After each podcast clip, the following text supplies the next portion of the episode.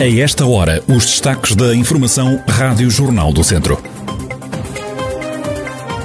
Idosa de 82 anos, morta pelo próprio filho em Oliveira de Frades. Começa hoje a primeira fase de desconfinamento. Alunos até ao quarto ano voltam às escolas. A partir de hoje vai ser possível permanecer em jardins e até pedir um café ao postigo.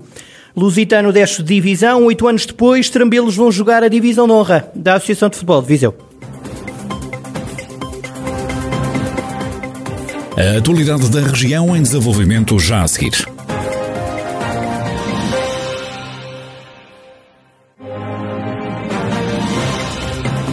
Noticiário Rádio Jornal do Centro, edição de Carlos Esteves.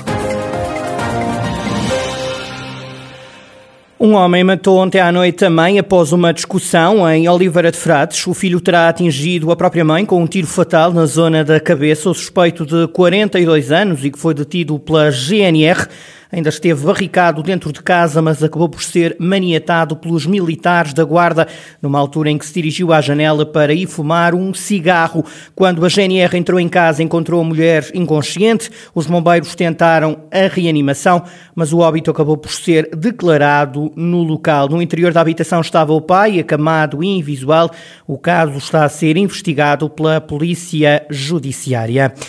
Portugal começa hoje a desconfinar. Abrem esta segunda-feira as creches, o ensino pré-escolar e as escolas do primeiro ciclo. Também reabrem os ATL para os mais novos. Abrem-se hoje também as portas dos cabeleireiros, manicures e estúdios de tatuagens e piercings. Livrarias e bibliotecas voltam esta segunda-feira ao ativo. Esta será uma reabertura a conta-gotas, mas hoje volta a funcionar o comércio automóvel e também a mediação imobiliária. Reabre também o comércio ao postigo.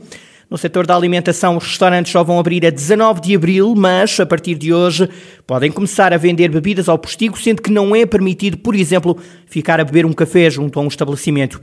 Continua a ser proibido vender bebidas alcoólicas depois das 8 da noite. Quanto à fé, as missas voltam hoje a ser celebradas, as visitas pascais e as procissões estão suspensas. Volta a ser permitido a partir de hoje permanecer em parques e em bancos de jardim, mas as câmaras municipais podem impedir esta situação se assim o entenderem. E no dia em que os alunos até ao quarto ano regressam às escolas, a Associação Nacional dos Dirigentes Escolares garante que as escolas, em especial as creches e também o ensino pré-escolar, estão preparados para a reabertura das aulas presenciais da região de Viseu. Manuel Pereira dirigente da associação, defende que é importante o regresso das crianças às aulas nas escolas nada substitui a presença dos alunos em sala de aula e este tempo de ensino à distância prova por maioria de razão. Relativamente aos alunos do pré-escolar e do primeiro ciclo, era muito importante que eles regressassem à escola até porque são aqueles que estão a ser mais prejudicados com o ensino à distância. Os processos de socialização tão importantes, a construção da personalidade e na consolidação das primeiras e fundamentais competências sociais e humanas, em muitos casos só acontece na escola. E com os alunos em casa, normalmente boa parte dessas competências não é desenvolvida, nem sequer aprofundada. E mais que aprender a ler e a escrever, que é fundamental, é importante mesmo é que eles construam laços, construam pontes e socializem e aprendam a viver em comunidade. O presidente da Associação Nacional de Dirigentes Escolares e também diretor do agrupamento de escolas de Sinfãs justifica o uso de máscara por todos nas escolas. Não obstante terem computador, ou internet, a verdade é que não tinham muitas vezes autonomia para gerirem ou trabalharem com o computador, que era de facto também um problema. Sobre uso de máscaras ou não. No agrupamento do trabalho, os alunos do, do, primeiro ciclo já usavam, a maioria deles usavam máscara por uma opção clara dos encarregados de educação em conversa com os titulares de turma. Portanto, acho que sim, é uma questão de educação também for possível e se eles estiverem disponíveis para usar, acho que sim, desta vez as escolas, inclusivamente, receberam verbas para poder responder a esse pedido, caso seja necessário.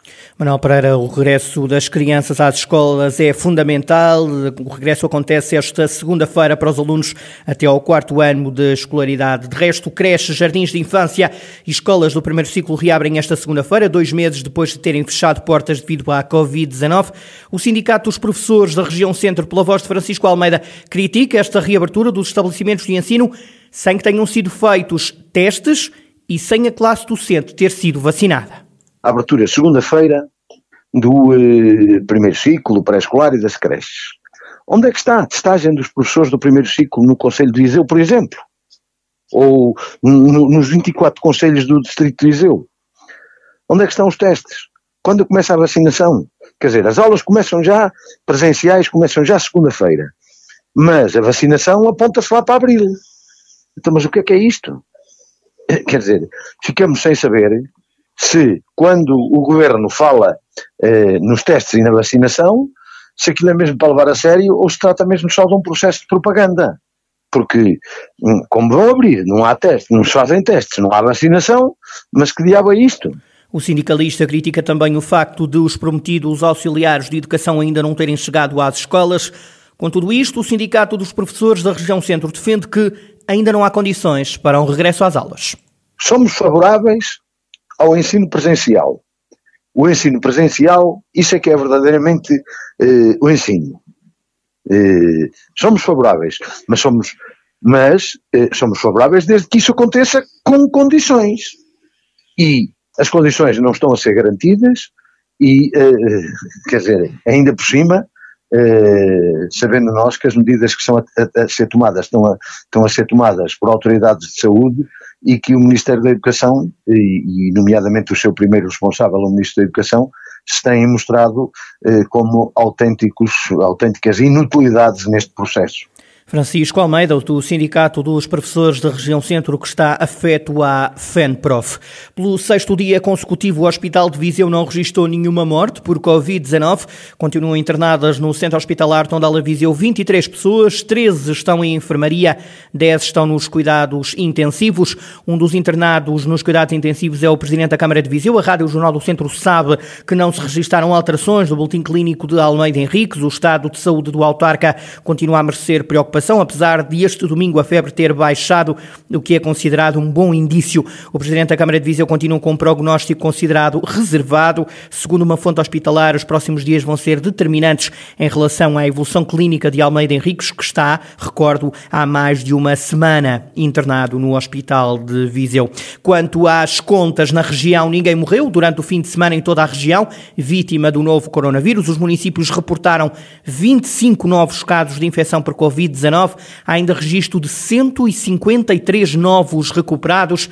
Desde março do ano passado registaram-se 28.181 infectados, recuperaram da doença 25.795 pessoas.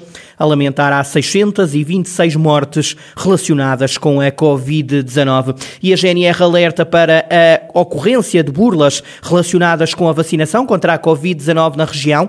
A Força Policial não tem casos reportados, mas sabe que já houve tentativas como adianta o Tenente-Coronel Adriano Rezende, Relações Públicas da GNR em Viseu. Pese embora não tenhamos nenhum registro de ocorrência em termos de crime, eh, temos informações de que possa estar a acontecer pessoas telefonar eh, para cidadãos, nomeadamente idosos, eh, dizer que vão a casa eh, para vacinar e que tem um custo hum, considerável, e isto é tudo uma burla no sentido de poder eventualmente aceder às residências e depois acabar por furtar ou até roubar é, bens das próprias pessoas. A mensagem a passar é que ninguém vai vacinar em casa, não tem custo no plano de vacinação, as pessoas serão contactadas e serão chamadas em determinado dia para deslocar-se a um centro de vacinação eh, e aí serem vacinadas. Este ano a GNR já registrou 65 burlas no distrito, a maioria prende-se com compras online.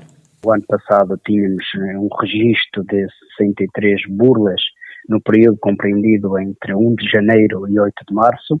Este ano temos 65, o que segue a mesma linha. Efetivamente, há um maior enfoque neste tipo de ilícitos criminais nas compras efetuadas eh, pelas plataformas da internet, o LX, o próprio Facebook, e também com a utilização do MBWay.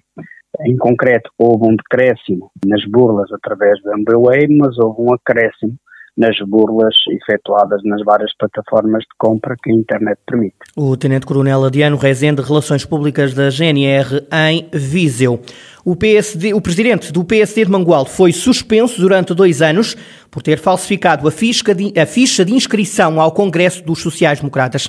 A decisão foi tomada pelo Conselho de Jurisdição Nacional do PSD e foi aprovada por unanimidade numa reunião que decorreu na semana passada, na passada quinta-feira. Diz o documento que o Luís Amaral se apresentou de forma ilícita ao 38º Congresso Nacional do PSD. Os serviços centrais do Partido Laranja não realizaram qualquer diligência para verificar se o documento era ou não verdadeiro e acabaram por confiar na comunicação do Presidente da Mesa. Luís Amaral já veio defender-se, argumentando que o primeiro eleito na lista única de Mangualde não conseguiria marcar presença no Congresso e, nesse sentido, teria exposto a situação aos serviços centrais do PSD. Luís Amaral alega que não cometeu nenhum crime, nem falsificou documentos e imputa responsabilidades ao Presidente da Mesa do Plenário de Secção pelo erro no exercício de representação. Luís Amaral está agora impedido pelo PSD de eleger e de ser eleito durante dois anos e terá que abandonar todas as funções em órgãos do partido. Contactado pela Rádio Jornal do Centro, o presidente da Comissão Política Distrital do PSD e também deputado na Assembleia da República, Pedro Alves, escusou-se a fazer comentários, alegando que não se pronunciava sobre questões de justiça interna do partido e que lamentava esta situação que classifica como desagradável. A Rádio Jornal do Centro tentou ainda por várias vezes, ao longo das últimas horas, obter uma reação de Luís Amaral, agora suspenso das suas funções, mas sem sucesso.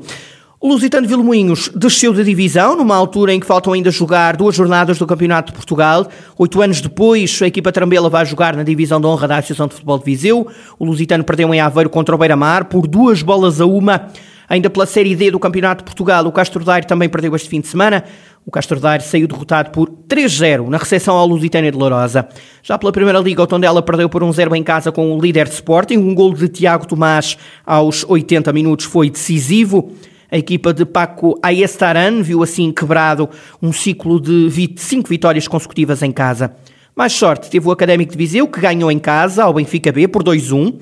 Jogo que marcou a despedida do estádio do Fontelo, que vai entrar em obras. João Vasco e Yuri Araújo marcaram para os academistas e confirmaram o segundo triunfo consecutivo com o Zé Gomes ao comando.